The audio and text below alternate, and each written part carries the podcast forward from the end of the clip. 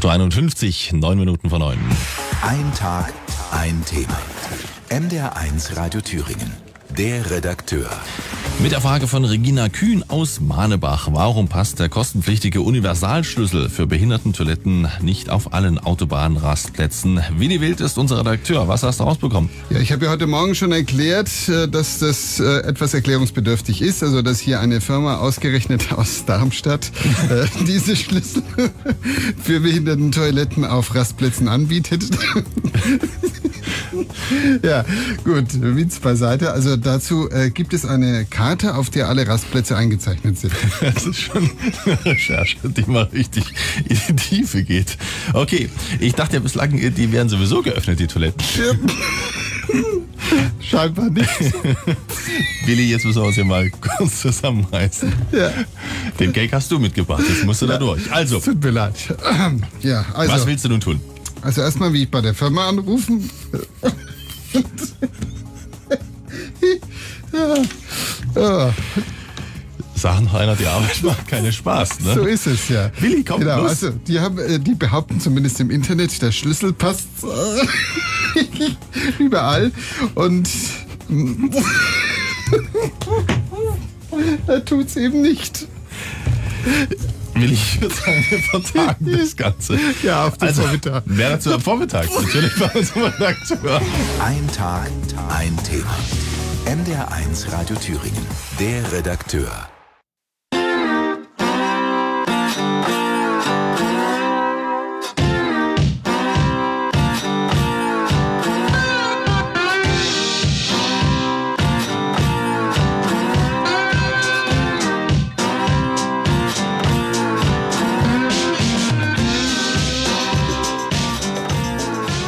Hallo, hallo, hallöchen, herzlich willkommen zur neuen DevCouch Folge. Bei mir der Manuel der Wenk, der Thomas der Krause. Hallo. Und ich bin Oliver Hi. Vogel. Und wir müssen uns sputen, das Essen ist unterwegs. Am besten fangen wir direkt an mit der ganz wichtigen Frage. Manuel, was ist eigentlich, wenn man jetzt auf hoher See ist und man kommt in einen Hagelsturm? Was mache ich dann am besten? Geht das überhaupt? ja, das geht. Ähm, das passiert aber nicht ähm, einfach so. Ne? Also es ist nicht so, dass man irgendwie durch die Gegend fährt und auf einmal macht es Klick und dann bist du in einem Sturm und hast von nichts gewusst. Weil ähm, als äh, Seemann, der das ein bisschen ernst nimmt, beobachtest du sowieso permanent das Barometer und trägst den aktuellen Luftdruck in das Logbuch ein und wirst dann feststellen, dass der Luftdruck äh, schnell fällt. Macht man das noch? Hat man nicht Apps Das dafür? macht man. Ähm, ja, das kannst du auch mit Apps machen. Die Frage ist halt immer, wenn irgendwas passiert, dann gibt es irgendwie so eine Seefalluntersuchung und dann bist du oft irgendwie im Bereich der groben Fahrlässigkeit, weil Leute sagen, du kannst ja nicht auf die App verlassen oder so. Ne? Dann kommt man ins Gefängnis oder was? Oder? Ja, nee, weil, ja, also jetzt kommt immer darauf an, ob Menschen was passiert, ne? Und ob du dann fahrlässig gehandelt hast oder nicht. Okay, aber jetzt siehst du halt, der Luftdruck äh, fällt rapide, dann ist halt einfach damit zu rechnen, dass jetzt Sturm kommt oder dass zumindest ein Tiefdruckgebiet durchzieht und das Wetter sich schnell ändert. Und was du dann machst, ist halt ähm, im Idealfall auf, einem, auf einer Segelyacht, wo ich jetzt immer von ausgehe, Sturmsegel drauf. Und dann musst du da durch, wenn du es nicht mehr schaffst, rechtzeitig irgendwo anders hinzukommen. Ja, aber ich meine, tut das nicht dann mit dem Hagel irgendwie? Muss man dann einen Helm aufsetzen vielleicht oder so? Dann äh, ziehst du dich sturmsicher an, dann nimmst du deine Rettungsweste und pickst dich an Bord ein. Also du machst dich an so einem Sicherungsseil fest, damit du dann nicht im Extremfall über Bord gespült wirst, wenn irgendeine Welle kommt. Und dann ähm, musst du halt da durchsegeln. wenn jetzt die Du musst den Hagelkörner, Sturm abwettern, sagt man. und wenn jetzt die Hagelkörner Tennisball groß sind, was mache ich denn dann? Weiß ich nicht. Also ich würde sagen, was ich mache, ich würde unter, unter Deck gehen erstmal und Mhm. vielleicht dann in der Kajüte Erstmal einen Tee machen. dem Smoothie sagen, mach mal einen Tee. Ja. Mhm. Na gut, okay. Ja, du musst schon das, das Boot auf man Kurs bei einem halten? Meteoritenhagel machen? Oh, das weiß ich nicht. Das habe ich nicht gelernt im, in allen Scheinen, die ich kann bisher das denn gemacht passieren? habe. Kann das denn passieren auf See, dass du den Meteoritenhagel kommst? Ja, wo soll das sonst passieren? Also es ist doch total unwahrscheinlich, dass es auf Land runtergeht. Doch zwei Drittel der, der Erde ist doch mit Wasser bedeckt. Das ist ein guter Punkt. Also da wäre die Wahrscheinlichkeit wahrscheinlich am höchsten. Ne? Ja, Ja, Thomas, möglich ist es.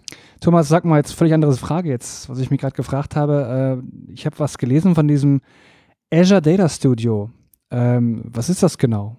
Was kann ich damit machen? Ist das, bringt das was? Genau kostet weiß ich das das? auch nicht. Also ähm, ich habe das letztens zufällig mal gesehen. das scheint mir ähm, eine mögliche Alternative sein, zu sein für das SQL Server Management Studio, wenn man das, äh, den Management-Teil quasi weglässt. Also wenn man quasi keine administrativen Tätigkeiten machen möchte, jetzt irgendwelche neuen Tabellen anlegen, Indizes etc., ähm, sondern hauptsächlich eigentlich Abfragen abschicken möchte gegen eine Datenbank, dabei aber einen, sag ich mal, netten Editor haben möchte mit IntelliSense und so weiter auf der Codebasis von Visual Studio Code. Dann Ach, kann man Code, das okay. äh, Mhm. Azure Data Studio benutzen. Ah, ja. Das ist relativ neu und ich habe es einmal ausprobiert. Fühlt sich eigentlich ganz gut an. Ja, und Aber warum ich kannte es überhaupt noch nicht, deshalb äh, habe ich es einfach mal reingenommen hier in unsere Shownotes. Ähm, Aber ich meine, warum kann ich jetzt damit nicht administrative Tätigkeiten durchführen, wie Index erstellen? Sag ich dir einfach create Index blah on und mach. Kann man das ja, nicht auch das, machen? das kannst du schon machen, aber es ist halt, ähm, du hast halt nicht so die starke Integration da drin. Also äh, Management Studio sagt Microsoft ist immer noch äh, quasi das Flagship-Product irgendwie für diese administrativen Sachen. Mhm. Kann ja auch relativ einfach ähm, darüber ein Backup machen von der Datenbank, Backup wiederherstellen, habe dafür für alles äh, grafische Benutzeroberflächen. Denke, wenn ich das alles eh über Kommandos mache, geht es vermutlich genauso gut über ähm, das Azure Data Studio, aber die Haupt-Use-Cases sind äh, tatsächlich eher die, die Abfragen. Und äh, was soll jetzt das Azure da drin? Heutzutage ist alles Azure. Richtig. Heute ist doch sogar der TFS Azure. Kann mir richtig vorstellen, wie bei Microsoft ähm, die ganzen Marketing-Leute sagen, ja, lass uns das doch Azure nennen. Azure funktioniert doch super, machen wir super Gewinn mit. Und die ganzen Entwickler, was hat das denn mit Azure zu tun? Ist doch alles Azure, genau, ja, ja. Und wir schreiben noch Cloud hinten dran oder so. So wie früher alles .NET war, ne? Ja. ich war jetzt äh, ein bisschen überrascht wegen, ähm, also als du gesagt hast, ähm, Visual Studio Code, war es mir klar. Aber sonst, ähm, viele Leute kennen es ähm, auch nicht, habe ich jetzt irgendwie in letzter Zeit immer wieder festgestellt, gibt es ja auch für Visual Studio diese SQL Server Data Tools, ne? SSDT als äh, Visual Studio Plugin, mit dem man auch sehr schön in Visual Studio entwickeln kann. Das ist ja auch ganz äh, nice. So, ein weiterer Vorteil ist natürlich, ähm, es funktioniert auch auf Mac und Linux, weil Ah, da die weil's Code Codebasis ist. Ja. Ja. Macht Sinn. Ich weiß gar nicht, Visual Studio für Mac benutze ich so selten, ob die da auch so eine Datenbankanbindung haben. Und scheint auch ein Update oder Upgrade sozusagen zu sein zu dem SQL Operation Studio, was ich allerdings nie benutzt habe und nicht wirklich kenne, von daher Mhm. kann ich dazu nichts sagen. Mhm. Und mein Lieblingsthema Rider, ne, die können das halt auch, also per Out of the Box. Es gibt von JetBrains ein Produkt, das heißt Data Grip, was so ein Datenbank-Development-IDE ist. Und ähm, die können auch ähm, Dokumentdatenbanken, MongoDB und sowas anbinden. Und das kann man dann auch aus Rider heraus nutzen. Was auch ganz nice ist. Wahrscheinlich gibt es da auch für Visual Studio Plugins, aber die kenne kenn ich jetzt nicht. Das ist ja mal wirklich praktisch. Ja. Genau, damit du nicht dauernd irgendwie zwischen den IDEs hin und her wechseln musst. Ne? Finde ich auch. Cool. Hast du das denn ausprobiert oder hast du es nur per Zufall gesehen? Ich habe es per Zufall gesehen und danach einmal ausprobiert. Mhm. Ähm, Das heißt, du benutzt jetzt Visual, Visual Studio Code indirekt dann, ja. manchmal. Ja. Also du nutzt Visual Studio Code nur deswegen, wegen diesem Azure Data Studio. Ja, aber ich habe das auch nur tatsächlich mal zehn Minuten irgendwie ähm, ausprobiert quasi, als ich gerade eh auf eine Datenbank zugreifen wollte. Es hat gut funktioniert. Ja, mehr Oh. kann ich dazu auch nicht sagen. Datenbank zugreifen. Ne? Wir verwenden ja ähm, aktuell im Projekt MySQL, wo wir jetzt aber wieder von weg wollen. Das ist ja wirklich die allerletzte Scheiße. Ne? Ich habe letztens auf Twitter gepostet, dass das eine arme Studentendatenbank ist. Ich dachte, das hätte sich geändert. Ich weiß Die nicht. können doch mittlerweile auch so die ganzen. Die können jetzt aus Sachen- Dot Procedures irgendwie Genau. seit Version 5 oder so. Und hast du wieder einen Shitstorm geerntet dafür? Ich habe ein paar Likes bekommen. Scheine ich nicht der Einzige zu sein. Ja, ich weiß auch nicht. Äh, Wir haben da, also die, es gibt ja diese Major-Version, nach 5 kam, glaube ich, 8 bei MySQL und die sind so inkompatibel zueinander, das ist wirklich katastrophal. Also es geht schon beim Connection-String los, dass du dich nicht einfach irgendwie verbinden kannst, ohne dann irgendwelche Special Settings dazu setzen und SSL-Einstellungen zu machen, aber nur wenn es ein Achter ist und so. Das ist alles irgendwie grützig.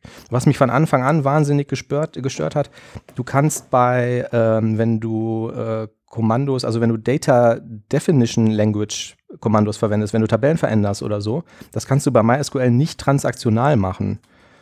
Was immer super ist, wenn du Updates einspielst und irgendwelche Update-Skripte hast oder so, ne? Weil du kannst halt nicht sagen, mach das alles oder nichts, sondern das schlägt dann vielleicht mittendrin mal aus irgendeinem Grund fehl.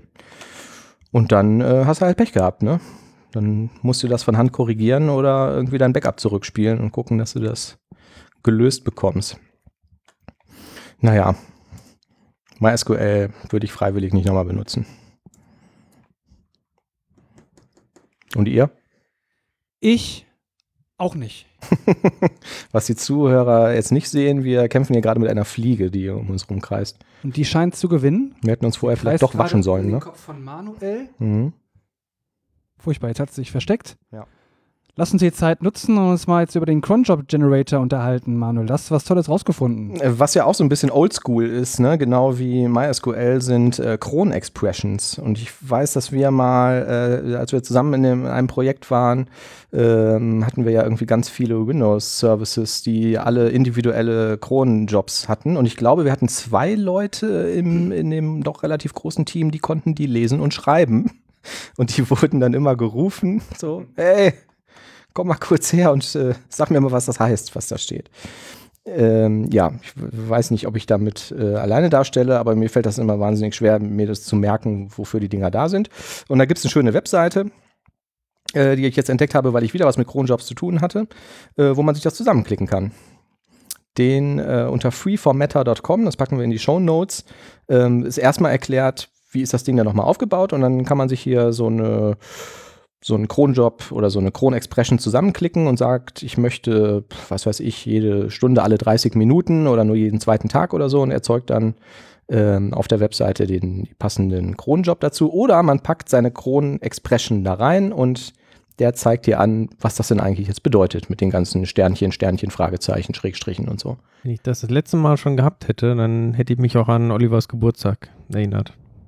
Ja Speicherst extra du Geburtstage als Cronjob ähm, in deinem ich Kalender? hätte quasi dann einen Cronjob dafür erstellen können, der mich erinnert. Mhm. So habe ich es leider verpasst. Das tut mir leid, Oliver. Deshalb hier noch einmal alles Gute zum Geburtstag nachträglich. Dankeschön, Dankeschön. Das mit dem Cronjob ist natürlich eine gute Erklärung dafür, deshalb trage ich dir auch natürlich nichts nach.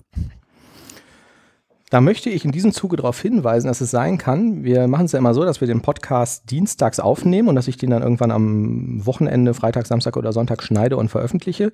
Da kommt jetzt mein Geburtstag dazwischen. Es könnte also sein, dass das diesmal ein bisschen später passiert. Alles Gute zum Geburtstag, Manuel. Ja, aber im Vorfeld gratulieren bringt ja unglücklich. Der, ach so, Wenn nachträglich, dann- wenn man es hört, dann ist wieder in Ordnung, ne? Ja, genau, ja. Am Wie? 5. Hab ich nicht April. verstanden. Wenn man das nachträglich hört, dann ist das schon wieder jetzt, also hinfällig. Wenn wir jetzt die. Aufnahme hören, habe ich vielleicht schon Geburtstag gehabt, wenn ich schneide, ja. Wann hast du deinen Geburtstag? hinfällig. Am 5. April werde ich 40 Jahre alt. What? Ja. Ist das Ist nicht doch- krass? Nicht älter als 30 aus. Ah, ich würde dir jetzt einen Kaffee anbieten oder so, wenn ich irgendwas hätte. Möchtest du ein Wasser, Thomas? Brola, Klassik? Mit Blubber? Nö. Okay. Was Ja. ist das für ein Wochentag? Das ist ein Freitag. Ja, dann- Jetzt, der nächste Freitag wird es sein. Genau, Kronjob-Generator. Ähm, wo wir gerade bei Daten und Zeiten sind, kennt ihr Nodatime? Das ist halt eine Daytime-Bibliothek von John Skeet, Mhm. dem wahren Eigentümer von Stack Overflow. Sehr richtig. Genau. Ich habe leider noch keine Gelegenheit gehabt, die Bibliothek einzusetzen. Ich sehe das nur mal, dass in seinen Antworten, jede zweite Antwort ist irgendwie No-Datime. Ach ja, Aber Ja, ja, äh, genau. Ist eine Library für .NET, die kommt von JavaScript. Da hier heißt es Joda-Time, ne? Ist halt irgendwie die Portierung davon. Und der Gedanke dahinter ist, dass die ähm, Typen für Datum und Uhrzeit in .NET äh, seiner Meinung nach irgendwie nicht ausreichend sind. Äh, weil, ähm, was mache ich, wenn ich nur eine Uhrzeit speichern will? Dann, ja, Timespan ist ja Timespan. eigentlich ein Time-Bereich, ne? Ja. Ja, aber wenn ich jetzt Ja. aber eine Uhrzeit, zum Beispiel in Kombination mit einer Zeitzone, wo das Datum egal ist, immer um 13 Uhr in Australien. Solche Sachen, ne? ja, Kannst du natürlich fehlt ja auch schon ein Datentyp für nur ein Datum. Weil ganz genau. Datum hat ja immer Uhrzeit mit, die kannst du natürlich auf 00 lassen, aber dann Ja. hast Probleme, du willst umwandeln zwischen UTC und lokaler Zeit, hast dann plötzlich irgendwelche Offsets dann irgendwie drin. Ja, ja, ja, ja, genau. So, und ähm, was die jetzt im Wesentlichen machen, ist, die haben halt äh, Date-Datentypen und Time-Datentypen, also nicht nur Date-Time, sondern die beiden Sachen getrennt und unterscheiden zwischen Local Time und Local Date. Das ist ein Datum oder eine Zeit, die keine Zeitzoneninformation hat, wo dann quasi einfach nur drin steht, was weiß ich, äh, immer um 13 Uhr oder 13 bis 14 Uhr oder so. Äh, wären dann schon wieder zwei Times. Und ähm, zusätzlich gibt's halt eine, ähm, eine Klasse äh, Date Time Zone. Und du kannst dann halt ähm, Zeit oder äh, ja, Zeitzonen behaftete Uhrzeiten auch anlegen. Ähm, das wären dann, ähm, wo habe ich es aufgeschrieben? Jetzt ist hier meine, sind hier meine Notizen verschwunden. Also, naja, es gibt halt einen eigenen Datentypen für eine Zeit mit Zeitzone und eine eigene Datentypen mit einer Zeit ohne Zeitzone und das gleiche halt auch für Daten. Also für ein Datum. Übrigens ähm, zu dem Thema allgemein, äh, Zeiten, ähm, UTC-Zeit und was man in Datenbank speichert, letztens einen sehr interessanten Blogartikel gelesen. Mhm. Ähm, weil ja auch sehr häufig die Aussage kommt, speichere einfach generell immer alles als UTC, dann hast du quasi keine Probleme. Mhm. Hast du nur andere, ne? Ähm, Genau, also es kann tatsächlich, äh, gerade wo wir jetzt auch in der EU drüber diskutieren, mit Zeitzonen abschaffen und so, ähm, zu Problemen führen. Ne? Jetzt hier mal als Beispiel, ich ähm, bin eine Firma, die Konferenzen irgendwie plant, auch schon Mhm. für die nächsten zwei Jahre oder sowas und irgendwie ähm, jede Konferenz hat irgendwo einen Ort und die einzelnen Vorträge passieren zu einer bestimmten Uhrzeit. Mhm. Wäre so ein typisches Beispiel, wenn ich jetzt alles als UTC speichere. Jetzt schafft die EU tatsächlich äh, irgendwie nächstes Jahr die ähm, Zeitumstellung ab. Dann verschieben sich plötzlich die Vorträge, wenn ich die wieder zurück umwandle in lokale Zeit, äh, auf eine Stunde vor oder eine Stunde nach. Mhm. Weil ja der Offset sich quasi dadurch äh, plötzlich ändern würde. Ja. Tatsächlich so Zeitzoneninformationen können sich halt mal relativ kurzfristig auch ändern. Also ich sag mal in Europa oder sowas wird das in der Regel mit entsprechendem Vorlauf sein von zumindest ein paar Jahren. In anderen Ländern kann es mal sein, dass es irgendwie in, innerhalb von wenigen Wochen einfach passiert. Mhm. Und gerade bei sowas kannst du dann da auch Probleme kriegen. Aber brauchst du da nicht einfach ein, könnte man nicht im einfachsten Fall einfach ein Update irgendwie einspielen, dann im .NET Framework oder in .NET Core, dass sie einfach sagen, so okay, das Kalenderobjekt errechnet jetzt, dass ähm, wir jetzt hier in dieser Zone jetzt keine Zeitverschiebung haben.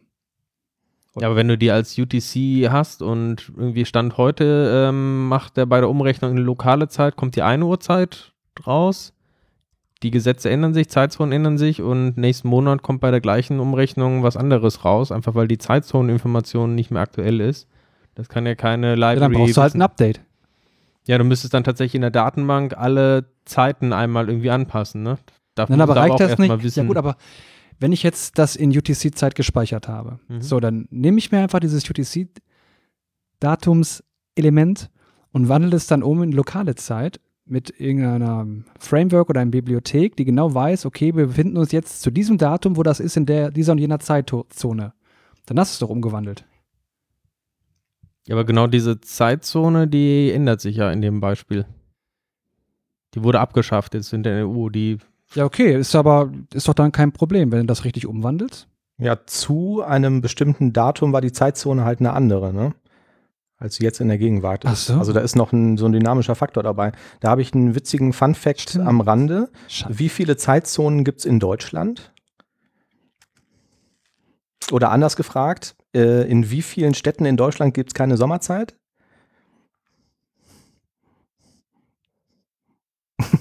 ich schaue was jetzt haben wir denn noch für Gesichter. Kolonien? Ähm, ich habe mal irgendwann äh, ewig lange her ein äh, Linux installiert und wie bei den meisten Betriebssystemen wählst du dann da irgendwann aus, äh, wo bist du denn da, ne, um die Zeitzone einzustellen. Und da stand halt, ähm, bist du in Deutschland oder bist du in Deutschland in Büsingen am Hochrhein? Genau, habe ich mich auch gefragt, hä, was? Wieso Büsingen am Hochrhein? Und dann halt irgendwie kurz gegoogelt, stellt sich raus.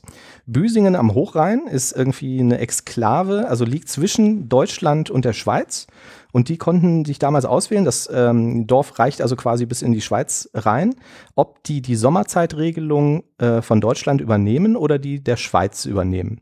Die haben die der Schweiz übernommen und dementsprechend gab es in diesem einen Ort keine Sommerzeit bis 1981 obwohl das in Deutschland lag.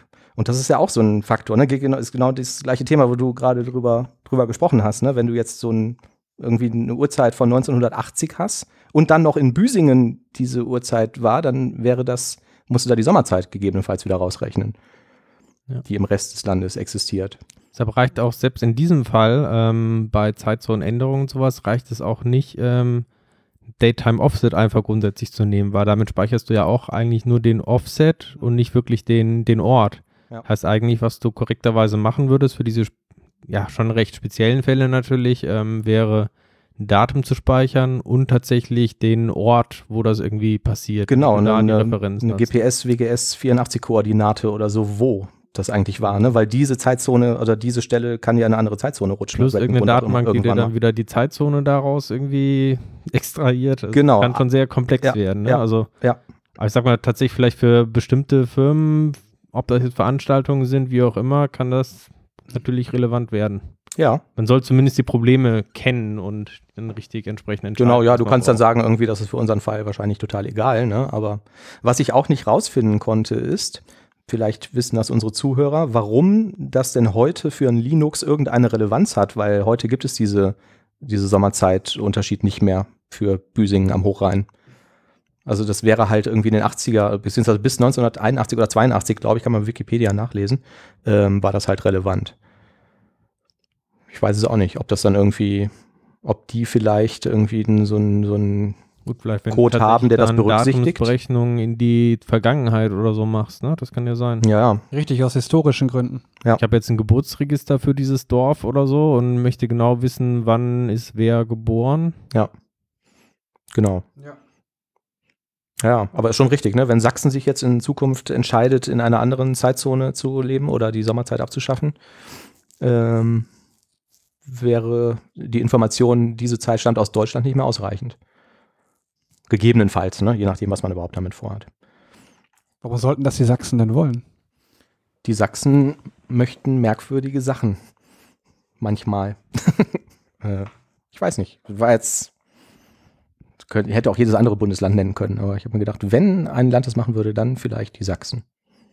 Ja, stimmt. Hoffentlich haben wir keine Zuhörer in Sachsen, die haben wir jetzt gerade alle verloren. Ja, Kennt ihr eigentlich Mastodon?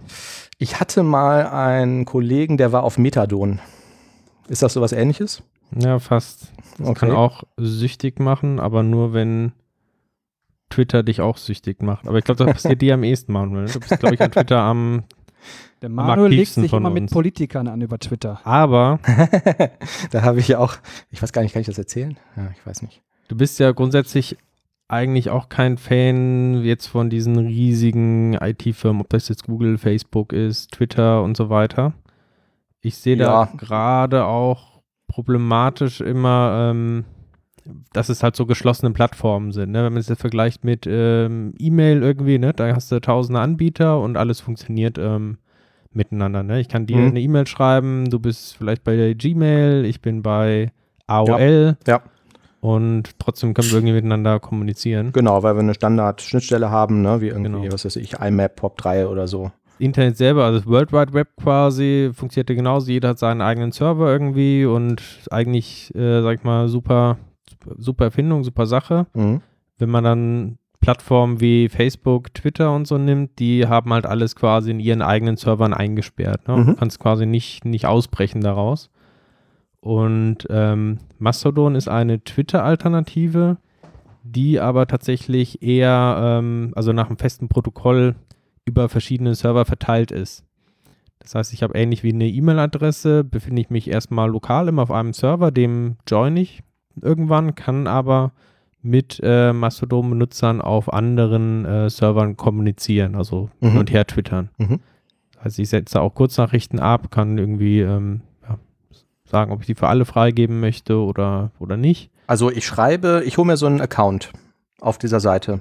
Und das Genau. verknüpfe ich mit meinem Twitter-Account zum Beispiel. Nein, ich Nein. verknüpfe da nichts, sondern es sind komplette Alternative. Ich Ach kann so, nicht alles jetzt klar, zu okay. Kann Twitter oder von Twitter oder oder sowas. Ja, mhm, Vielleicht okay. gibt es irgendwelche Clients, die können Ja. auf beides gleichzeitig posten, Okay, aber, aber- es gibt keine direkte Verbindung. Ja, aber die haben einen Standard festgelegt, der sowas ermöglicht. Genau, es gibt dann ein Protokoll quasi, Mhm. wie die Server miteinander kommunizieren. Vom Interface äh, oder vom grundsätzlichen Funktionsweise ist es relativ ähnlich wie Twitter, soweit ich das irgendwie einschätzen kann als äh, Mhm. nicht wirklich Twitter-Benutzer. Ähm, genau, Mhm. aber alles halt Open Source, über mehrere Server verteilt. Ja. Und interessanterweise auch stark wachsend. Also von vor wenigen Jahren, wo es ein paar tausend Benutzer war, bis auf jetzt mh, über eine Million auf jeden Fall, ich weiß ja, mehrere Millionen sogar. Besonders wo momentan in Japan beliebt, aber Okay. Deutschland kommt wohl auch. Ja, ich habe es auf jeden Fall auch schon mal gehört. Äh, kennt ihr noch App.net? Nee. App.net Kenn war so, ein, war so ein Anbieter, die haben quasi auch sowas äh, gemacht, so wie ich es Mastodon verstanden habe, also auch so offene Schnittstellen und Standards und so definiert, mit denen du dir aber ein komplettes soziales Netzwerk aufbauen konntest. Also du konntest die quasi diese API von denen verwenden, um dein eigenes Facebook zu bauen oder was auch immer. Und ähm, das hat sich wohl sehr schnell als äh, können wir nicht durchsetzen erwiesen. Und äh, die haben halt auch selber äh, so eine Plattform betrieben, ähm, so in der Art wie Twitter. Und am Anfang haben die noch Geld genommen dafür. Da musstest du irgendwie einen Euro im Monat zahlen Mhm. was den Vorteil hatte, dass diese Plattform sehr, sehr spam- und botfrei und diese ganzen Trolle und so da irgendwie nicht drauf waren. Und dann äh, ging es aber auch sehr schnell, dass die gesagt haben, ja, es sind halt die wenigsten Leute bereit, irgendwie für so einen Dienst irgendwie Geld zu bezahlen. Äh, da können sie auch Twitter oder Facebook oder so benutzen. Und dann wurde das Ding kostenlos und mittlerweile gibt es sie überhaupt nicht mehr. Weil äh, dann sind die Leute halt dann doch alle wieder zu Twitter geschwenkt.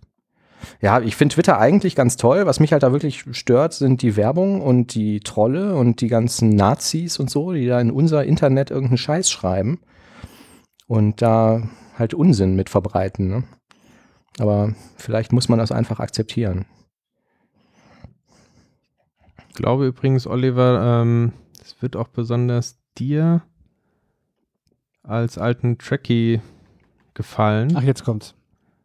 ähm, weil die sprechen da quasi auch von der Sprechen. Föderation quasi. Ach so, Also das Fediverse ist quasi die G- Gemeinschaft der ganzen ähm, Mastodon-Server. mhm. Finde jetzt leider gerade nicht das Zitat, aber es war schon sehr ähm, Trekkie-lastig. so. Das heißt, wir brauchen jetzt auch einen Mastodon DevCouch-Account. Ne? Oder Vielleicht wollte ich da nicht drüber sprechen, bevor wir uns den Namen registriert haben, sonst ist er wieder weg wie auf Twitter, wo wir ja Oder unter ein DevCouch- DevCouch-Server. Kannst du natürlich auch aufmachen. Dann hast du alle Namen, die du brauchst. Ja. So, und kann der denn dann, das hatte ich jetzt nicht verstanden, mit den anderen Servern interagieren? Ja. Okay. Ja. Cool. Ja, dann machen wir das doch. Das machen wir doch. Das probiere ich mal aus. Ja, klingt ja ganz spannend. Join the Federation steht hier. Okay. Das klingt doch gut. Ähm, anderes Thema. Manchmal diskutiert man ja irgendwie im Team über Sachen, die man selbst irgendwie für völlig selbstverständlich hält. Parameter, Reference-Parameter von öffentlichen Methoden, Public Methods. Null-Check machen oder nicht? Wie sind da hier die Meinungen am Tisch? Ja, klar. Jetzt haben wir die Schaben nur einen? Klick. Alt-Enter, ne? Grundsätzlich ja. Mhm. Aber? Ich mache es wahrscheinlich auch nicht immer, aber Man ist auch ein bisschen faul als Entwickler. Alt-Enter. Manchmal. Ja, Ja. denkt man auch nicht dran und dann ist das auch vielleicht teilweise beeinträchtigt das die Lesbarkeit des Codes. Mhm. Ja, ich frage, weil wir haben im Team drüber diskutiert und es gab durchaus Meinungen, die gesagt haben, boah, dann hast du irgendwie drei Parameter, dann machst du irgendwie so drei Checks, dann hast du vielleicht noch einen Style Guide, dass du geschweifte Klammern machen musst und so und dann siehst du da ganz viele Checks und dann ist doch Quatsch so, weil wenn ich das nicht validieren würde, würde der doch eh irgendwann eine Null Reference Exception werfen. Was ich für suboptimal halte, weil dann muss er erstmal gucken, wo denn das eigentlich herkommt und du weißt ja auch gar nicht, was wird denn da für eine Exception geworfen und so, ne? Oder wird die überhaupt geworfen? Und äh, warum ist das Ding überhaupt null und so? Also ich fand das immer okay. Aber dann können wir uns ja gar nicht darüber streiten.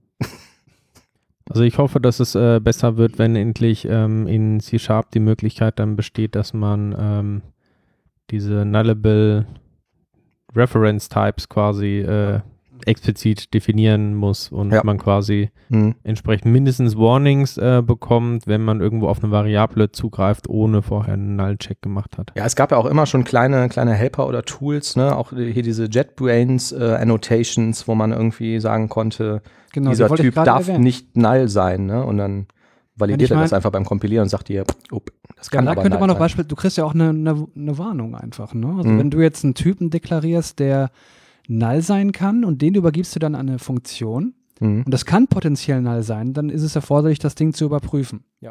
So, und wenn du aber sagst, so, nee, der ist eigentlich niemals null, ja, dann bräuchte man den eigentlich auch nicht validieren. Ja, das Streng genommen. Aber meiner Meinung nach halt immer aus dem Nutzungskontext, ne? Und den kannst du ja für die Zukunft nicht unterstellen. Also ich kann ja diese Public Method dann aus einer völlig anderen Ecke aufrufen oder in ein anderes Projekt kopieren oder sonst was damit machen. Und ähm, dann kann das Ding ja plötzlich doch null sein und dann muss ich anfangen, überall den Code zu ändern und die Null-Checks nachzurüsten. Deswegen, also ich habe eigentlich nie drüber nachgedacht, habe gesagt, Reference Type, Alt-Enter, Null-Check, schmeißt eine Argument-Null-Exception.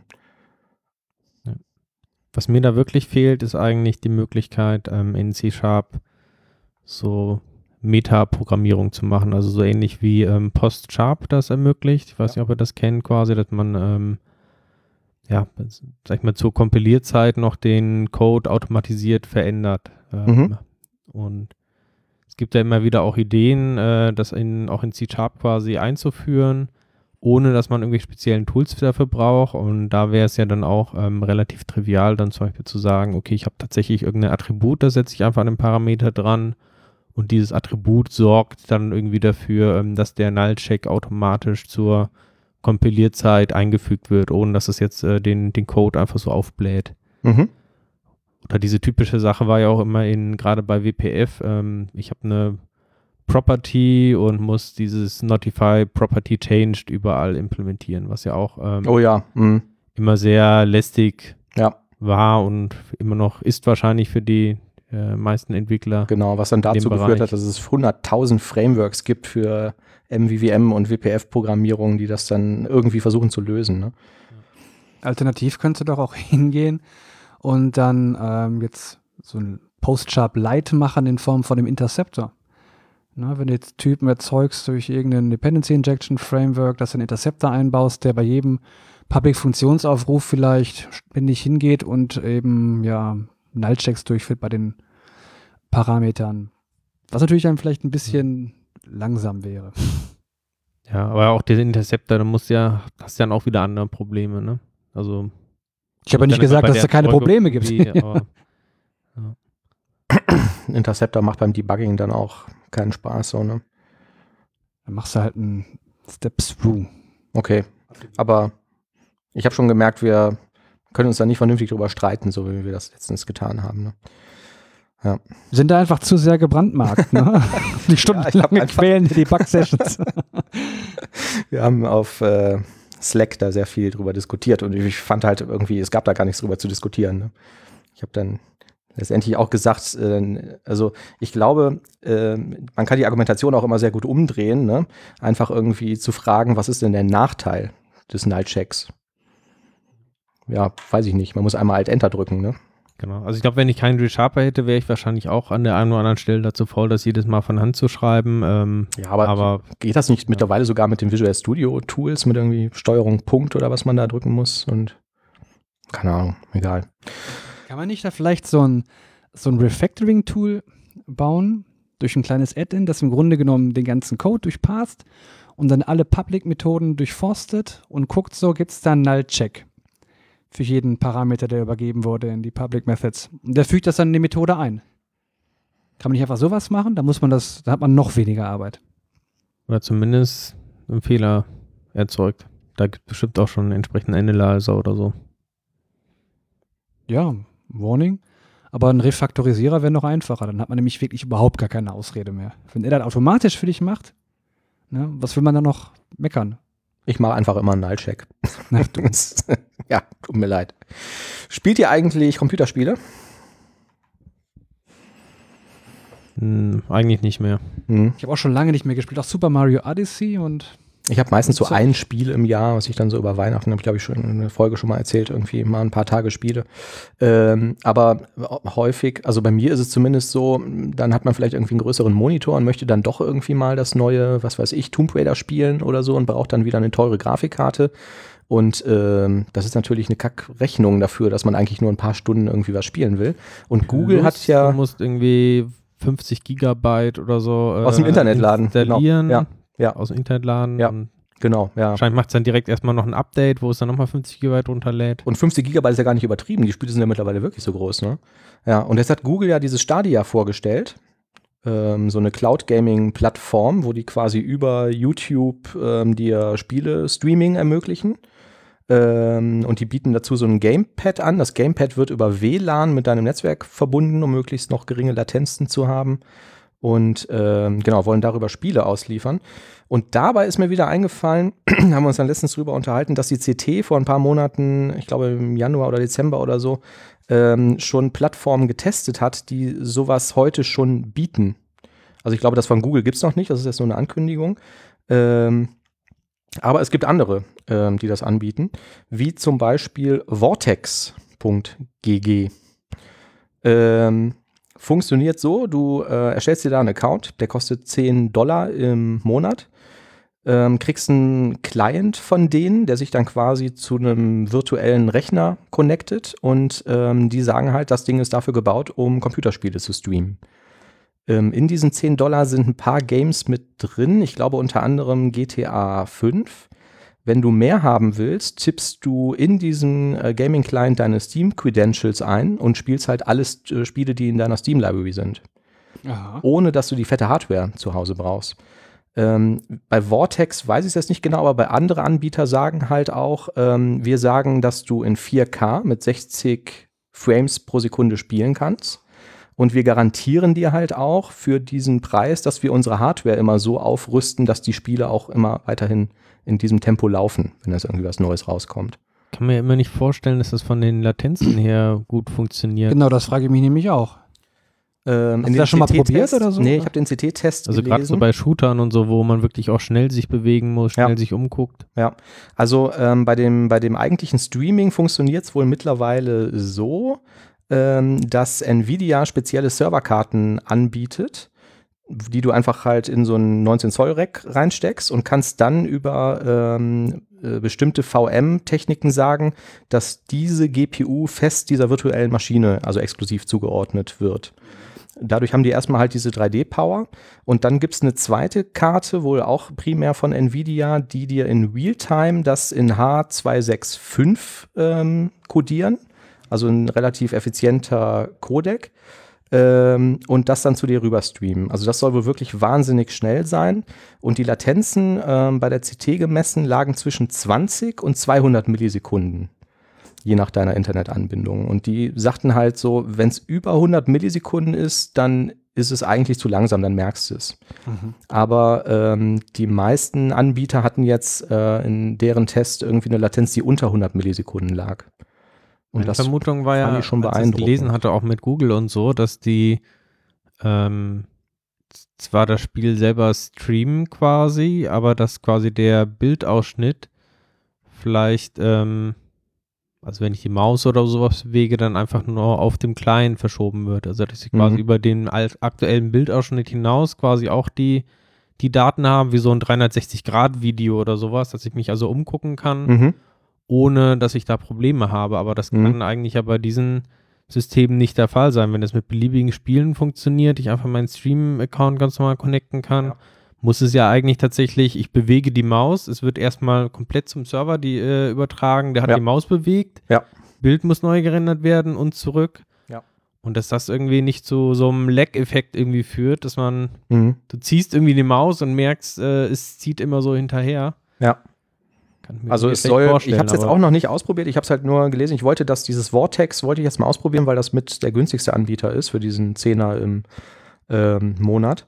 Ähm, Ich weiß es nicht. Also, was die halt alle gemeinsam haben, ist, das sind alles immer virtuelle Maschinen und du connectest dich aber nicht über Remote Desktop oder so da drauf, sondern immer über so einen eigenen Client und es sind im Hintergrund wohl immer die gleichen Nvidia-Karten, die das in dieses H256 äh, streamen und das können die wohl wahnsinnig schnell und ähm, halt mit einer wahnsinnig geringen Latenz.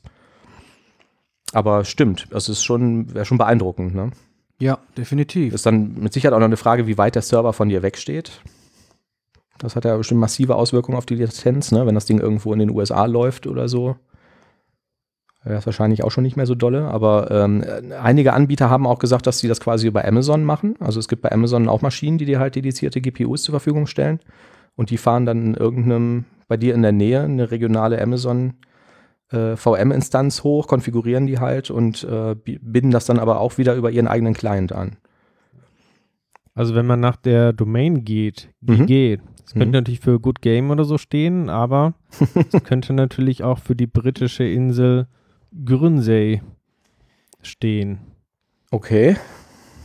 Meinst du, das können wir Mhm. nach dem 12. April vielleicht gar nicht mehr benutzen, ne? Dann kann es natürlich sein, dass die Latenz da ein bisschen schlecht ist. Ja, stimmt. Ich habe übrigens mit dem Manuel gewettet heute. Wegen des Brexits. Ich bin der Ansicht, es wird zu keinem Brexit kommen, weder hart noch weich noch sonst was. Manuel ist der Auffassung, es wird zu einem harten Mhm. Brexit kommen. Und wir haben um einen Kasten Bier gewettet. Ja, Augustina. Und ich werde wahrscheinlich einen Heineken. Ich bin beim Oliver, ich glaube auch nicht, dass es einen Du glaubst es auch nicht, geben ne? Wird. Ich Okay. glaube, es wird eine lange Verschiebung geben. Ich glaube auch, dass es eine Verschiebung geben wird, aber vielleicht noch bis zum Mai oder so und dann. Ich Das ist glaube, ja dass sie, ausgeschlossen. Wenn es jetzt noch eine Verschiebung gibt, Ja. dann ja. ich glaube, dass sie diesen Scheidungsvertrag zurückziehen werden. Ich glaube, dass sie sagen werden, ja, wir haben alles probiert, und, äh, aber wir kommen zu keiner Einigung und äh, wir ziehen diesen Scheidungsvertrag zurück. Und sie hat sogar schon deswegen Aber. ein Gerichtsurteil erwirken können, ne, wonach es möglich ist, das zurückzuziehen. Ich glaube, darauf Ja. spielen die. Aber auch das ähm, bringt ja so Nachteile mit sich wie mit, wir haben demnächst eine Europawahl. Und die Briten haben ja jetzt auch schon gesagt, wir können überhaupt keine Wahl mehr organisieren. Wir haben ja gar keine, ähm, also wir haben die Zeit dafür nicht. Und es ist da auch aktuell nicht geplant, dass es überhaupt Kandidaten gibt für das irgendein EU-Parlament. Werden sie aber irgendwie noch, noch hinkriegen. Meinst du? Machen sie es online über Twitter oder so. Gib mir ein Like. ich, also, keine Ahnung. Ich lasse mich überraschen, aber ich tippe auf Also den für Hard mich- Brexit. Für mich ist es auf jeden Fall eine Win-Win-Situation. Es wird so oder so wird's Bier geben. Mhm. Und ich hoffe, dass du mir eins abgeben würdest, weil von mir würdest du mit Sicherheit eins bekommen. Ja. Manuel. Ja. Weil du Geburtstag hattest. Ach so. Allein Ah, ja. schon deshalb. Ja. Und Thomas natürlich auch. Also Thomas ist ja außen vor, der kriegt sein Bier egal von mir oder von ihm. Müssen wir uns vielleicht mal irgendwo mit der Bahn treffen, um das dann ähm, auch trinken zu Oder auf können. dem Spielplatz. Ja. Wie, wie damals, ja. Ich mag nehmen wir einen Podcast bei auf. genau. Ich mag ja gar nicht so gerne Bier, ehrlich gesagt. Ne? Also ich bin ja da mehr so der, der Der- Gin-Typ. Death Playground. Ne? Mhm. Kasten Gin. Ja gut. Da bräuchte es ja wahrscheinlich aber noch zehn Kästen Tonic dazu, ne? das irgendwie genießen zu können. Ähm, trinkt ihr ab und zu auch mal Gin oder so? Äh, nee, ich kenne mich da kaum aus. Ich habe das bei dir mal getrunken, fand das ganz lecker. Ich habe das auch mal in irgendeiner Brennerei, aus irgendeiner lokalen Brennerei im Urlaub getrunken. Das fand ich nicht so gut. Aber ich mag das im Prinzip schon, aber ich würde mir das jetzt nicht selber zu Hause mixen oder so. Da trinke ich eh relativ selten mal Alkohol. Du trinkst ja sonst immer Whisky Sour, ne? Ja, wenn ich mal so in Düsseldorf in der Altstadt bin, genau, da gibt es so ein, zwei Cocktailbars, die irgendwie ganz bekannt sind und da trinke ich dann sowas auch gerne mal, ja. Aber Whisky es kommt habe so ich noch nie vor. ausprobiert. Ich Ja. habe das mal gegoogelt, wie das geht. Das klingt ja abscheulich eigentlich, ne? Das Schöne an diesen Sours finde ich, ähm, dass die nicht nach Alkohol schmecken, aber man hinterher halt einfach drietendicht ist, ne, wenn man irgendwie zwei davon getrunken hat. Das so wie ist ja diesen häufig. Long Island Ja. Ice Tea.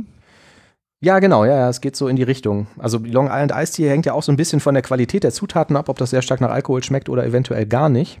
Aber stimmt, ja, ist so ein ähnlicher Effekt. Und ich, das kann man im Sommer, wenn es schön warm ist, kann man den ja so Den Whisky. Sour. Den Whisky Sour oder den Long Island Ice Tea von mir. Vielleicht machen wir das bei mir. Ja, Demnächst trinken wir einige Whisky Sour und dann machen wir spontan eine. Mhm. Ja, oder wir gehen mal nach, nach. Düsseldorf in die Altstadt. Vielleicht möchten da noch irgendwie ein paar Hörer mitkommen. Richtig. Das könnten wir machen. Ja. Thomas, was so. sagst du wir dazu? Eine Special-Folge. Ja, kann man machen. Ja. Ähm, kennt ihr diese schnurlosen Kopfhörer, die AirPods von Apple? Ja. Ähm, die, Kennt ihr auch diese schnurlosen Kopfhörer 2 von Apple? Ja, Apple AirPods Die 2. kenne ich noch nicht. Ja. Was Ge- ist das genau? Was ist der gerade Vorteil? vorgestellt worden. Ähm, also erstmal generell, als die damals rauskamen, habe ich mir gedacht, boah, Apple, die sind ja wieder völlig krank. Ne? Die Dinger kosten irgendwie um die 200 Euro. Wer gibt denn so viel Geld für so einen Quatsch aus? Ähm, dann habe ich festgestellt, dass das beim, beim Sport, beim Joggen einfach total kacke ist. Also ich höre immer Podcast beim Laufen oder irgendwie Musik. Und wenn du so Kopfhörer mit Kabel da drin hast, die rütteln sich einfach los, weil das Kabel sich dauernd bewegt. Dann gab es einen Test irgendwo und da waren die Dinger von Apple äh, getestet, neben sechs, sieben anderen ähm, hochwertigen und die waren da tatsächlich Preis-Leistungssieger. Und dann habe ich die irgendwo im Angebot gesehen, habe die gekauft und bin seitdem echt Fan davon, weil das phänomenal ist. Also erstmal funktionieren die super gut, der Klang ist super. Ähm, die fallen dir nicht aus den Ohren und es ist wirklich ein anderes Gefühl, weil du keine Kabel dran hast und nicht Geräusche hörst, wenn du dich bewegst. Ne? Es ist so wie plopp, du hast Musik in den Ohren. Ähm, ja, also da bin ich ähm, so erstmal sehr zufrieden mit. Aber fallen die nicht aus dem Ohr raus? Nein, also ja, mag sein, dass es Ohren gibt, wo die rausfallen. Bei mir fallen die nicht raus. Ich kann den Kopf auch, habe den Kopf auch mit Absicht irgendwie wie bescheuert geschüttelt oder so. Die fallen nicht raus. Also hätte ich Angst vor, wenn die rausfallen und dann sind die weg. ja, du merkst das sofort, falls das mal rausfällt. Ne? Ja, wenn du gerade über einen Gullideckel läufst und dann fällt der da. Ja, ja, Gut, das ist wahrscheinlich unwahrscheinlich, aber ja. es könnte passieren. Kann man bestimmt eine Sicherheitskette oder so dran machen. Die Dinger ähm, Oder funktionieren. Ähm, was auch ganz nett ist, du kannst halt da drauf tippen und dann sind die halt aus. Was bei mir auf dem Fahrrad immer ganz nett ist, ne? wenn du jetzt irgendwie sagst, so, jetzt fahre ich ja gerade durch die Innenstadt, da will ich natürlich hören, was um mich herum passiert. Ähm, schaltest sie einfach aus und du kannst rechts drauf tippen und dann springt, wenn du ein iPhone hast, Siri an oder dein Okay Google oder so. Und dann kannst du halt auch mal so Sachen sagen wie, rufe Oliver Vogel an und dann telefoniert er halt, ohne dass du dein Telefon in die Hand nehmen musst. Wenn man die falsch rum in die Ohren einsteckt, das passiert doch häufig, Mhm. weiß er dann, wo links und rechts ist? Äh, nee, das merkst du aber auch sofort, dass du die falsch rum drin hast. Also die sind schon so geformt, dass die immer nur in ein Ohr passen. Und Auf- als Linkshänder? Als Links, ich bin Linkshänder und äh, ja, das hat man, meine Ohren ist, glaube ich, nichts verändert. Und dann packst du die halt, du hast so ein Etui dabei, da steckst du die hinterher rein und die werden in dem Etui wieder aufgeladen. Und ähm, das ist jetzt ganz interessant, weil Apple hat jetzt die zweite Generation von den Dingern vorgestellt. Die können Bluetooth 5.0, sollen dann irgendwie noch besseren Klang haben und irgendwie noch weniger Strom verbrauchen. Und jetzt kommt der Knüller. Hast du die Fliege erwischt, Thomas? Okay. Jetzt kommt der Knüller, diese Ladeschale, wo du die rein tippst, äh, reinsteckst, die kannst du jetzt induktiv aufladen. Also du legst diese Hülle einfach auf irgendwie so ein, wie heißen diese Dinger? Äh, äh, diese, äh, es gibt einen Standard für induktives Laden, irgendwas mit Q. QI. Äh, QI, genau, ja. Legst es auf so einen QI-Charger und dann wird, wird halt diese Hülle und dadurch halt auch die Kopfhörer wieder aufgeladen. So, das sind diese neuen äh, Dinger, die du da jetzt von Apple kaufen kannst und die soll man dann aufladen können mit der Apple AirPower Ladestation. So, und jetzt müsstet ihr fragen, was ist denn äh, die Apple AirPower Ladestation? Weiß nicht genau, aber ist, ich habe auf jeden Fall eine Sache gehört. Ich weiß nicht, ob das die gleiche ist, äh, auf die du hinaus willst. Ja. Aber es gibt, glaube ich, so eine Art Matte oder sowas, die die Ja. quasi ähm, ja, rausbringen wollte. Die war schon angekündigt und so, die sie Mhm. aber jetzt eben gecancelt haben, Ja. weil sie es nicht hinbekommen haben. Das ist Genau. wohl extrem schwierig. Also die Idee war, glaube ich, du hast so eine große Matte und kannst einfach alle deine Sachen irgendwo drauflegen. Also mein Ja, ganz genau. diese Kopfhörer oder ähm, iPhone, was auch immer, und es wird Ja. einfach geladen. Ja, ja. Und das ist wohl extrem technisch schwierig, das hinzukriegen, dass in einer beliebigen Lage auf einer großen Fläche dann irgendwie einfach geladen werden Ja. können. Genau, weil die jetzt halt seit diese Air, also seit diese AirPods 2, die jetzt vor ein paar Wochen erst erschienen sind, rausgekommen sind, ist halt alles, was die aktuell im Portfolio haben, induktiv ladbar. Also du könntest, kannst ja dein iPhone äh, schnurlos laden, du kannst deine iWatch, heißt die I, nee, Apple Watch heißt die, ne? Deine Apple Watch schnurlos laden und jetzt halt auch diese Kopfhörer. Und dann haben sie gesagt, das ist ja total geil, dann bringen wir halt noch die tolle Apple, äh, äh, wie hieß das Ding? AirPower Matte raus, wo du zu Hause irgendwie so ein Ding hast und legst es einfach da drauf und deine Geräte werden aufgeladen. Und äh, quasi zeitgleich mit der Vorstellung von diesen AirPods 2 Wireless Ladedingern haben sie gesagt, ja übrigens diese Matte, äh, die können wir nicht bauen, haben wir rausgefunden. die war jetzt zwar schon angekündigt und ist auch schon im Betriebssystem verankert und so, aber äh, funktioniert halt nicht. Und ähm, die hatten wohl ähm, thermische Probleme und technische Probleme und haben halt irgendwie gesagt, nee, das wäre, würde dann nicht mehr unserem tollen Qualitätsstandard entsprechen, wenn wir das so Thermische? verkaufen würden. Ja, genau. Also die sind ja Ladespulen drin und die heizen sich halt auf beim Laden und dann wird das Ding halt einfach irgendwie wohl zu heiß bei dieser Matte, wenn du mehrere Geräte drauf hast. Und ähm, die Geräte kommunizieren auch über QI mit dieser Matte und das haben sie wohl auch nicht richtig gelöst bekommen. Dass du ja dann mehrere Devices tatsächlich halt hast. ne? diese beliebige Positionierung. Ne? Und Ja. durch diese beliebige Positionierung brauchst du einfach ein Vielfaches irgendwie von diesen Ladespulen. Ja. Und dann hast du halt diese anderen Probleme. Das heißt, Mhm. die einfache Lösung, so wie ich das gelöst hätte, wäre, ich würde einfach auf diese Matte Umrisse zeichnen. Ja. Hier ist der Umriss von deiner Von Apple deiner Watch, Watch, hier genau. ist von einem iPhone, du legst es halt genau da drauf. Ja, genau. Aber ich glaube, das ist das wollten eine typische Entwicklerlösung und ja. dann lieber cancel. Oder so kleine Einkerbungen, dass es nur da reinpasst. Ne? Genau. Und jetzt sieht die Lösung halt so aus, wenn du den ganzen Quatsch gekauft hast für teuer Geld, kaufst du dir noch drei separate QI-Ladestationen und kaufst dir noch so ein dreifach USB-Ladegerät und steckst die da dran und legst dann alles getrennt voneinander hin, damit das alles induktiv geladen werden kann. Schade eigentlich, ne? Ja, aber du kannst ja auch nacheinander aufladen. Kannst du auch, ja. Ja. Das ist noch, Ja. noch viel mehr schade, aber Da ist der Haken halt auch, ich habe das lange Zeit bei verschiedenen Geräten gemacht, dass das bei QI ja nur mit, äh, mit äh, relativ wenig, äh, ähm, also dass es relativ langsam braucht, um zu laden im Vergleich zu einem, ich stecke eben eine Stecker rein, Variante. Ne? Also wenn du es nacheinander machst, dann liegt wahrscheinlich rund um die Uhr irgendein Gerät da drauf, um alle in 24 Stunden wieder voll zu kriegen. Gerade so, die, die Telefone haben ja mittlerweile riesen Akkus und das dauert einfach ewig über QI, ähm, das Ding wieder aufzuladen. Ja, fand ich irgendwie ganz witzig, weil diese News ähm, kurz nacheinander erschienen sind. ja, das liest man dann mit einem lachenden und einem weinenden Auge. Ja. Schade, schade. Ganz genau. Sag mal, Manuel, Ja. ist die Erde eigentlich jetzt flach? Oder nicht? Oder hat das ist gar nicht mehr so interessant, die Bist du schon mal ans Ende der ne? Welt gesegelt? Das ist eine Äh, gute Frage. Da soll auch ein Eisring rumherum sein. Ne? also ich bin schon mal über den Horizont gesegelt. mhm. Was passiert dann? Ich bin nicht runtergefallen. Es ging weiter. Ist das nicht auch ein Lied irgendwie? Hinterm Horizont geht's weiter? Ich muss, glaube ich, ein bisschen weiter ausholen. Wir haben uns letztens über Verschwörungstheorien unterhalten. Oliver hat eine Sendung auf Netflix entdeckt, die um diese Flat Earth-Typen handelte. Richtig. Also Leute, die irgendwie so bescheuert sind, dass sie dran glauben, dass die Erde eine Scheibe ist. Und ähm, das war irgendwie ganz interessant zu sehen. Haben die nicht am Ende noch sogar, sollen wir jetzt spoilern, wie das hinterher ausgeht? Das hat ein sehr überraschendes Ende genommen. Ja. Ja, Die Erde ist nicht flach. das wäre nicht überraschend gewesen. Überraschend Die für, Erde die, ist flach. für diese Flat Earthers. Lohnt sich auf jeden Fall anzugucken. Ist ein ganz, ganz großer Spaß. Ja. Und für mich erschreckend war es festzustellen, dass es wirklich, also Millionen von Leute mittlerweile gibt und es werden immer mehr, die daran glauben, dass die Erde flach ist und dass das im Grunde genommen alles nur eine Erfindung ist der Regierung und ähm, dass im Grunde genommen man nicht an das Ende der Welt kommen kann, weil drumherum so ein Eisring quasi ist und weiß ich nicht, also ganz kurios. Hm. Und das sind nicht mal wirklich komplette Vollidioten. Also das sind Leute, wo man annehmen könnte, die hätten etwas höheren, also schon einen höheren Bildungsgrad.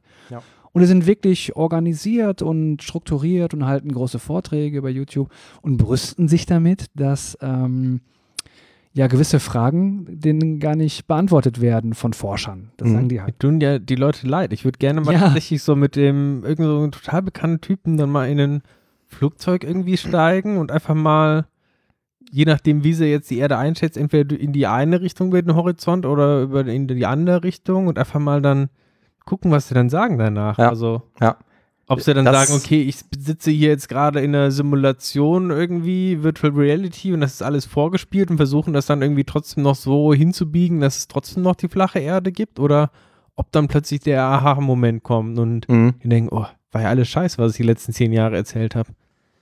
Ähm, ich habe, glaube ich, mal erzählt, ich habe mal so einen Podcast mit so einem Psychologen gehört, der einfach gesagt hat, so es gibt ja ähm, und auch, also viele von diesen Verschwörungstheoretikern sind ja Fundamentalisten. Und es wäre total einfach, das rauszufinden. Du fragst sie halt einfach, welchen Beweis würdest du denn von mir akzeptieren, damit du dann glauben würdest, die Erde ist nicht mehr, äh, also die Erde ist keine Scheibe, sondern halt rund. Und ähm, wahnsinnig viele von diesen Leuten würden dann einfach sagen, ja, gar keinen, weil ich weiß ja, dass sie flach ist.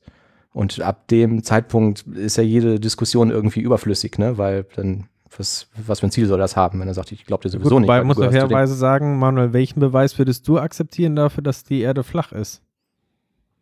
Das ist eine gute Frage. Hm, Das ist eine sehr gute Frage. Ja, kann ich sagen, weil ähm, wenn du dir diese Doku anguckst und dann vielleicht auch mal nur kurz drüber nachdenkst, ist es ja eigentlich relativ simpel und du musst ja kein Physiker sein oder so, um das rauszufinden, sondern du musst ja nur irgendwie Satz des Pythagoras kennen und irgendwie ähm, ein bisschen Zeit mitbringen. Es gibt eine Szene, da steht so ein Typ auf so einem Berg und sagt, guck mal, da hinten ist Seattle und da kann ich die Hochhäuser sehen und die sind ja so weit weg, die dürfte ich ja eigentlich gar nicht sehen können. Ne, weil das müsste ja hinter dem Horizont verschwunden sein. Und das ist dann so der Beweis für ihn. Wo ich mir dann gedacht habe, ja, dann fahr doch mal dahin und dann montierst du mal in einer gewissen Höhe von so einem Haus irgendeinen Marker oder du misst einfach mal aus, wie hoch das Haus ist oder äh, ja genau, wie hoch das Haus ist und fährst dann von mir aus 30 Kilometer wieder weg und dann guckst du mal, was du von dem Haus noch sehen kannst und ähm, rechnest dir einfach mal aus, ob das so stimmig sein kann irgendwie, ne, mit der Erdkrümmung und irgendwie. Das haben die sogar gemacht. Ja, aber das, ich, das, so ein Beweis, also das wäre wahrscheinlich ein Beweis, den ich akzeptieren würde, wenn ich das Haus dann immer noch vollständig sehen könnte. Oder auch anderes Beispiel irgendwie, um wieder zu diesem Segelthema zurückzukommen. Du stellst irgendwie, äh, fährst zu so einem Leuchtturm und dann fährst du von einem Leuchtturm weg und dann kannst du dir vorher mal ausrechnen, ähm, ab welcher Entfernung kann ich den Leuchtturm nicht mehr sehen. Ab wann ist der hinterm Horizont verschwunden? Und wenn er nicht hinterm Horizont verschwindet, dann würde ich vielleicht zumindest mal drüber nachdenken, ob die Erde nicht doch eine Scheibe sein könnte. Aber ich kann es mir am besten Willen nicht vorstellen, dass das passiert. Und ich bin mir auch sehr sicher, dass das nicht passieren wird, weil sonst äh, die diversesten physikalischen äh, Annahmen auf der Welt nicht mehr funktionieren würden. Das wäre zumindest sehr überraschend, ne? Es wäre sehr überraschend, ja. Mhm. Ähm, interessant finde ich es, die Leute, die dieser Flat Earth Theorie anhängen, in einen Raum zu bringen mit Leuten, die glauben, dass die Erde hohl ist. ja. Und die Diskussion würde ich gerne. Könnte man die nicht auch filmen und auch nach Netflix bringen? Es gibt wirklich Leute, die glauben, dass die Erde hohl ist, dass im Grunde genommen in der Antarktis, ja, mh, wo es, was auch streng geheim ist und noch gar nicht richtig kartografiert ist, sich ein großes Loch befindet. Und ähm, wenn du da reingehst, dann kommst du in eine zweite Welt, sozusagen, ähm, wo ein Volk angesiedelt ist, die innerhalb der Erde wohnen. Mhm. Ne, solche geheimen Leute, keine Ahnung. Ne, und das widerspricht sich ja im Grunde genommen. Ne? Vielleicht könnte man sich darauf einigen, dass die Erde sowas ist wie ein Donut. Ja. Oder so ein Krapfen. Vielleicht, dann hätten wir noch ein größeres Problem, ja. Aber ich halte das für recht unwahrscheinlich, beides. Tja, oder ich, ich, also ja, ich kann es halt irgendwie alles Mögliche, was ich mir da vorstellen kann, ich kann das einfach nicht nachvollziehen. Ne? Du kannst dir doch selber einen Wetterballon bauen und hängst da so eine GoPro dran. Da gibt es auch tausende Videos von und lässt das mal in die Stratosphäre aufsteigen und dann guckst du dir hinterher das Video an. Ja, stimmt, ne? Aber was sagen die denn dann irgendwie? Also, keine Ahnung, für mich ist das alles sehr merkwürdig. War- aber Die andere Sache war gewesen, da hatte einer, ähm, weiß ich nicht, wie, wie war das, ein Foto aufgenommen aus Amerika vom Sonnenuntergang. Und sein Vater, der in Japan wohnte, hat dann zehn Minuten später oder was den Sonnenaufgang fotografiert. mhm. Irgendwie so, ne? Mhm.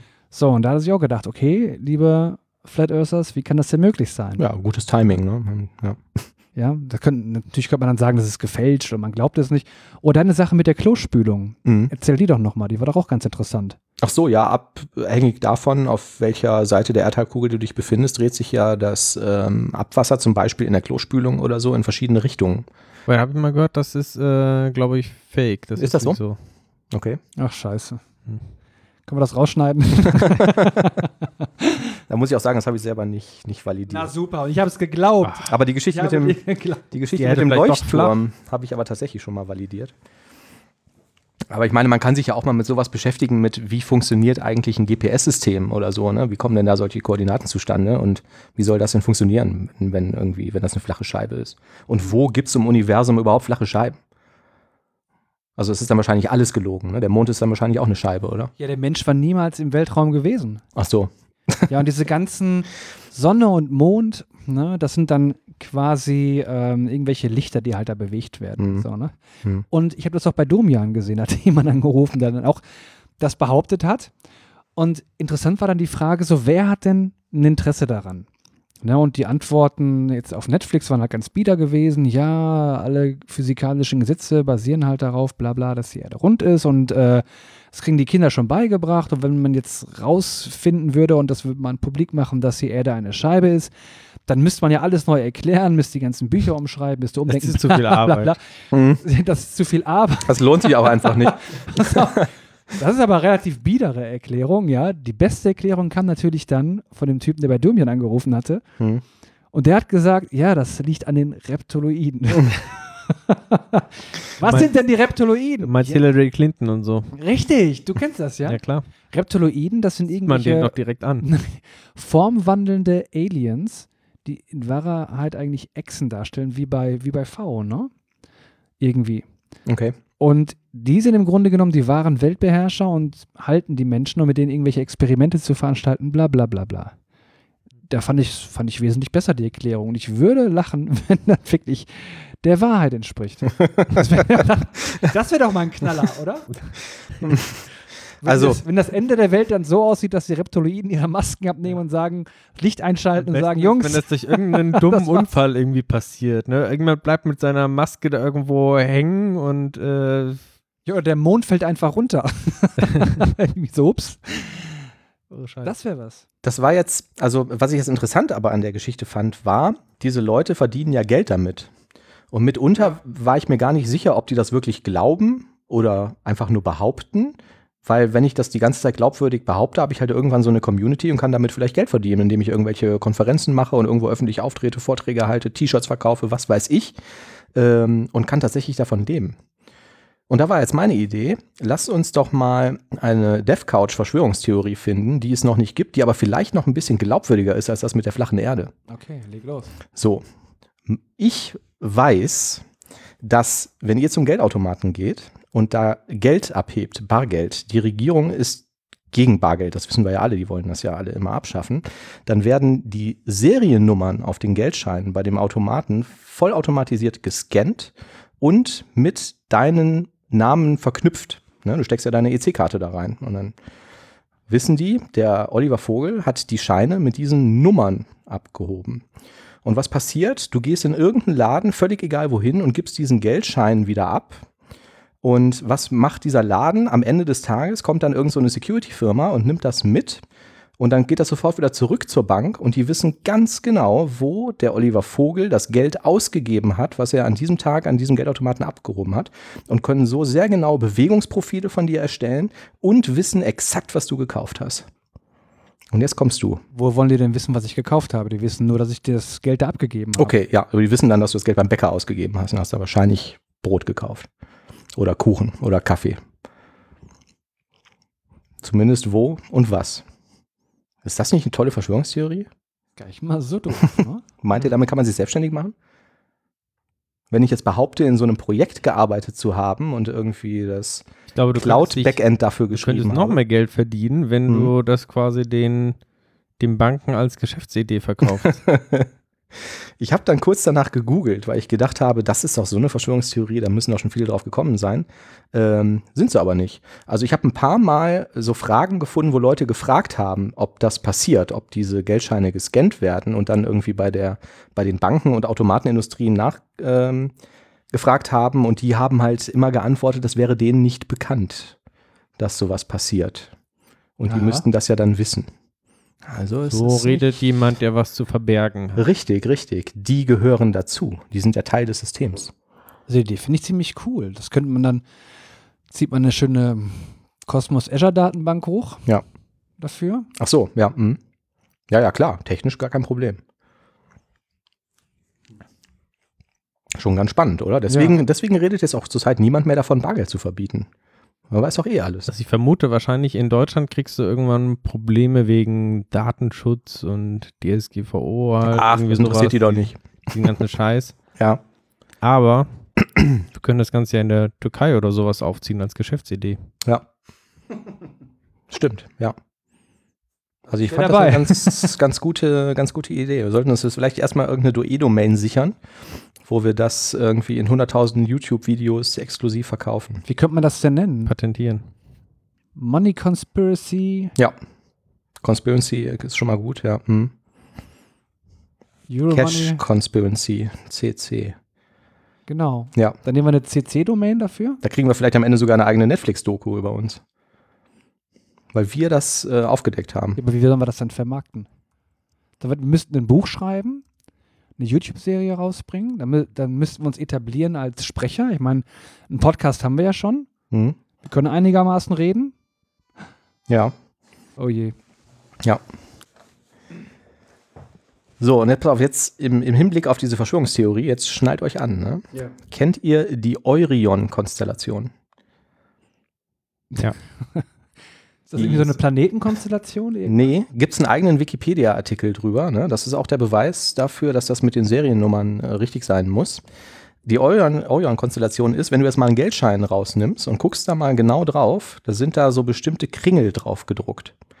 Und jetzt nimmst du den Geldschein, völlig egal welchen, und legst den auf einen Kopierer eines äh, ähm, etablierten Herstellers und drückst auf Kopieren und wirst rausfinden, dass der diesen Schein nicht kopiert. Und warum kopiert er den nicht? Weil der diese Muster von diesen Ringen erkennt, diese Orion-Konstellation, und das damit verhindert. Und das geht sogar noch weiter. Wenn du so einen Schein einscannst und möchtest den mit Photoshop öffnen, dann sagt Photoshop, nö, das ist irgendwie eine schwarze Fläche und zeigt dir das nicht an. Und das machen die halt alles anhand von diesen Eurion-Konstellationen. Und auf Wikipedia siehst du eine Liste von allen möglichen Geldscheinen, auf denen diese Ringe drauf sind, die quasi der Marker sind ähm, dafür, das Ding nicht ähm, einzuscannen für bestimmte Software.